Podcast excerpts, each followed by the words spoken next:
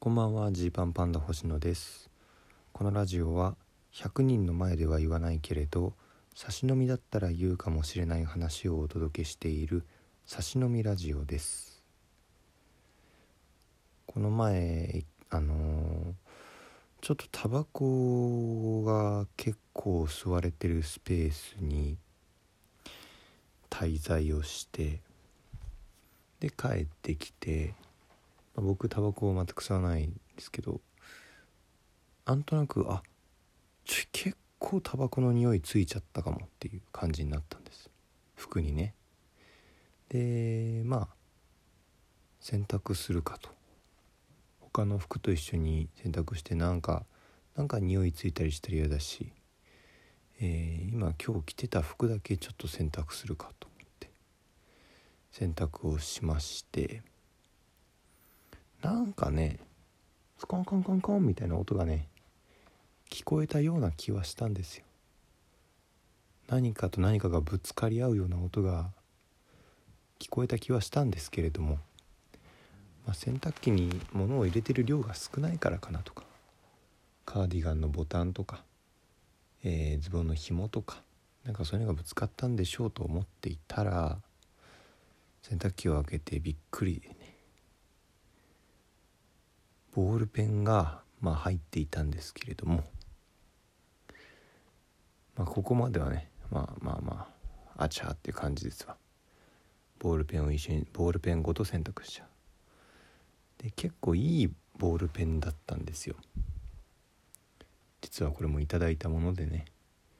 いいボールペンでしてがっつりこうしっかりしたインクが出るようなものになってまして。でその、まあ、洗濯機の熱なのか何なのかインクのその管がはあのー、潰れた結果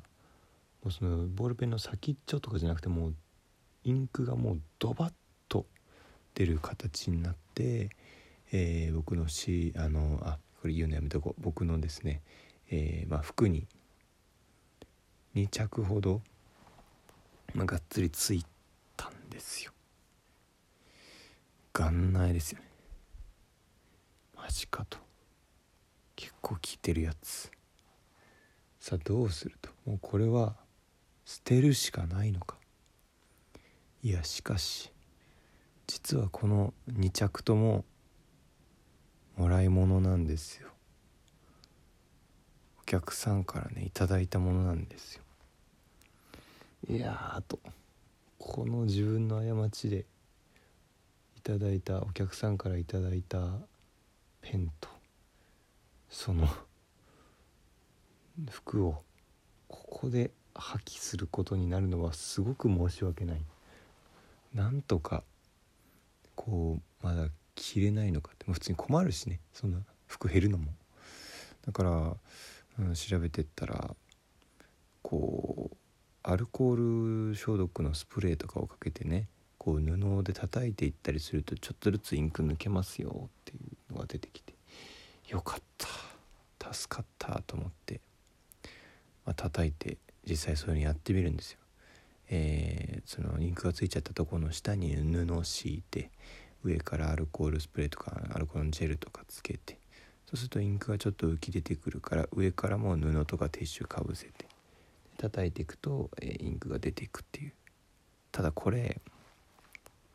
やってみるとね結構時間かかるんです。なかなかだねと。思うとあの思ってた以上にこれ途方もない作業なんだなって気づくわけですよ。色が薄くはなるんですよ。やればやるほどねちゃんとその布にもインクがついてるのがわかるしあのインクが出てってるんだなってのはわかるけど、まあ、そもそもの量がね相当だったんでしょうね。うん、だから、うん、取っても取ってもまだついてる。さあどうすると。ここでインクを取り始めて途方もない時間がかかりそうだからという理由で諦めるのかいやいややっていけばインクは落ちきるよ。だからやればいいんだよと。信じてやり続けるか。今ですね、まあ、僕は校舎を取ってるんですよ。つまりちょっとずつインクをね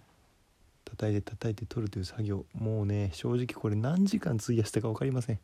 連日ちょっと疲れたなみたいな合間の時間であボールペンのインクを落とそう。おびただしい量の布とティッシュとアルコールを使って自分の時間も割いてインクを落としてるわけですよ。これがねどうなのかと。僕は校舎を取る一見ねあ人からもらったものを大切にしてるんだねというふうにいいように見えるかもしれないがこれはもしかするといやもうやっぱりこの服着るのは無理だ捨てようという判断をするエネルギーがないんじゃないかっていうこう決めるのってめっちゃ体力使うじゃないですかアルコールでやり続けるっていうのも疲れるけど僕はそれよりいやこれを捨てようっていう判断で心のこのなんかエネルギーみたいなのをめちゃくちゃ使っちゃうんだと思うんですよね。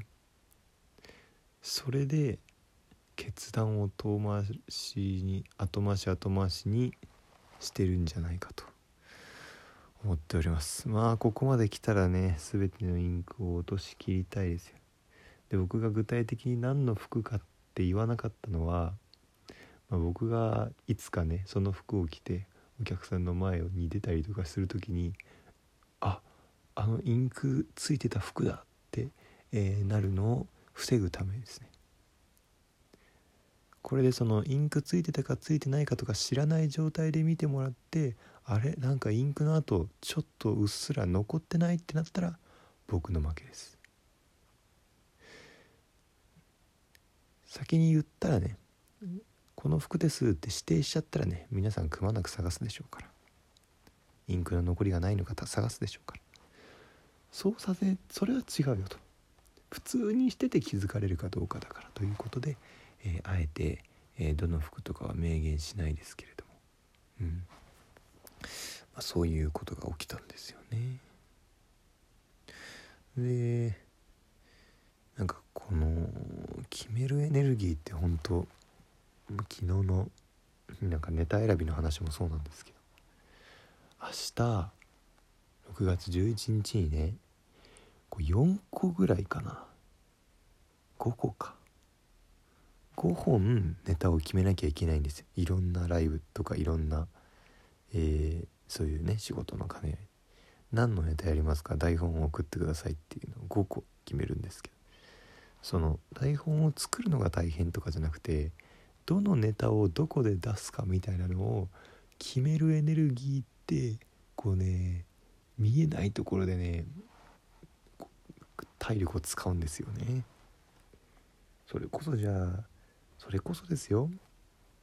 ネタバレを気にしたらとかさあるじゃないですか。すごく例えばです。大きな会場でライブに出られます。すごくいい機会です。何やりますか？事前に教えてくださいって言われたら。そりゃ受けたい。そりゃ受けたいけどここでキングオブコントでやるネタをやってしまったらお客さんにたくさん見られてしまうことになるので避けなければいけないかといってそれを避けていくとお客さんに盛り上がってもらえるネタが残ってるかわからないみたいなジレンマをね、まあ、若手芸人は大体みんな抱えているんですけどそういうまあ、決める作業のエネルギーっていうのがねでかいっすね。あの本当経営者の人とかそういうエネルギーをこう一日に決められるよう判断できる量が決まってるっていうなんかのでこう無駄なところで判断しなくてもいいようにしてるっていうのを聞いた時なるほどと思って。まず最初に実践したのが靴下を全色同じにしたんですよ僕。全く同じ靴下を6足かな？黒の靴下を買って。それをまあ回すというかあの要はどれとどれを履いても同じ靴下だから靴下のペアを探す必要もないし今日はどの靴下にしようかなってこう考える必要もないっていうのでやってたんですけど例えばこうちょっとね靴下がずぶ濡れになっちゃった雨でで出先のコンビニで急遽黒の靴下買うってなるとその同じ黒色の靴下だけれど違うやつっていうのがねこう入ってくるわけですよレギュラーメンバーに。やばい。やばいっす。そうするとそのどっちどっちの靴下だっけっていうその黒の靴下の中で見分けなければいけないっていう一番面倒くさいケースになったりするし。あとまあたまにねこうプレゼントとかで何かいろいろいただけるのは本当に嬉しいんですけれどあの靴下のえっとねなんかね ググレーか黒だけどちょっとちょっと緑がかってるやつとかもいただいたことがあって。でこれを、えー、また入れた結果です。ローテーションに入れた結果その余計にそのどどれが色が違うやつだっていうのを見る作業が生まれて逆に判断の回数増えてるんじゃないかっていううまくいかないっすね。嬉しいけどね。でも一旦もうもう一旦もう靴下に関しては全部一掃してまた同じ靴下を揃え直そうかなとすら思っています。そして決める量を減らしていきたい。